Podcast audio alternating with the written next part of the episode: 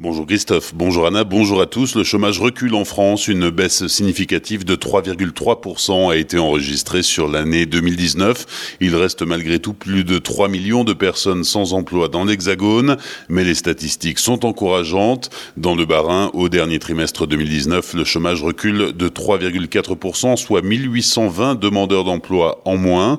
Dans le Haut-Rhin, la baisse est moins sensible, 1,2%, ce qui représente 450 retours à l'emploi. La mort du chef alsacien Émile Jung, il s'est éteint hier, jour de la sortie du guide Michelin 2020, âgé de 79 ans. Émile Jung avait obtenu sa première étoile en 1966 à l'âge de 25 ans. Il a exercé pendant 38 ans au fourneau du célèbre restaurant au Crocodile à Strasbourg, où il avait obtenu sa troisième étoile Michelin en 1989, décoration qu'il conservera jusqu'en 2002. Il avait pris sa retraite en 2009. C'est hier après-midi à Paris que le célèbre Guide Rouge a dévoilé son palmarès 2020. Dès l'ouverture de la cérémonie, un hommage a été rendu à Émile Young. La nouvelle édition du guide recense 3439 restaurants en France et à Monaco. Et parmi eux, 638 sont nouvellement étoilés. Aucun établissement alsacien ne figure parmi les nouveaux étoilés cette année. En revanche, le chef de l'alchimie à Kaisersberg, Jérôme Yegel, fait partie de la promotion dédiée au développement durable 2020. Et puis c'est aujourd'hui que Norbert vient tourner à Colmar, deuxième étape de la Grande Vadrouille de Norbert, une émission qui met à l'honneur la cuisine en revisitant des plats traditionnels.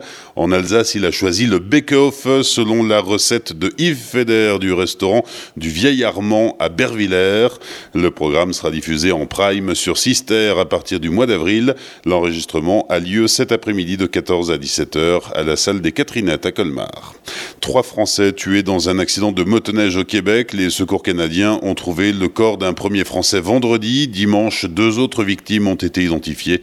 Il s'agit du Vosgien Yann Thierry et de l'Alsacien Julien Benoît. Ce dernier, habitant de Sainte-Croix-aux-Mines, était âgé de 34 ans.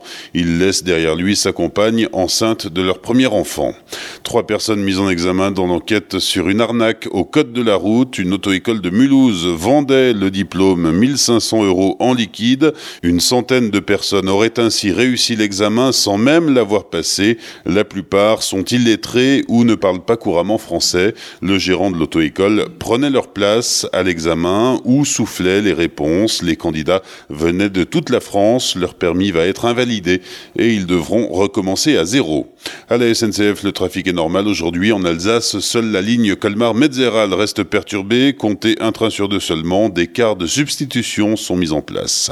Les avocats sont entrés hier dans leur cinquième semaine de mobilisation contre la réforme des retraites. Le gouvernement prévoit de doubler leurs cotisations tout en diminuant de moitié leurs pensions. Hier encore à Colmar, des audiences ont été reportées. À Roufac, les salariés de l'usine Malébert ont poursuivi leur grève hier. La production est à l'arrêt depuis jeudi dernier pour protester contre un troisième plan social qui menace 236 emplois. Les grévistes bloquent l'accès au site. Hier après-midi, le président de Malébert France était sur place pour rencontrer les représentants du personnel. Enfin, un mot de sport avec du hockey sur glace ce soir, 39e journée de Ligue Magnus. Les Scorpions de Mulhouse reçoivent les Ducs d'Angers. Début de la rencontre à 20h. Bonne et belle journée sur Azure FM. Voici la météo.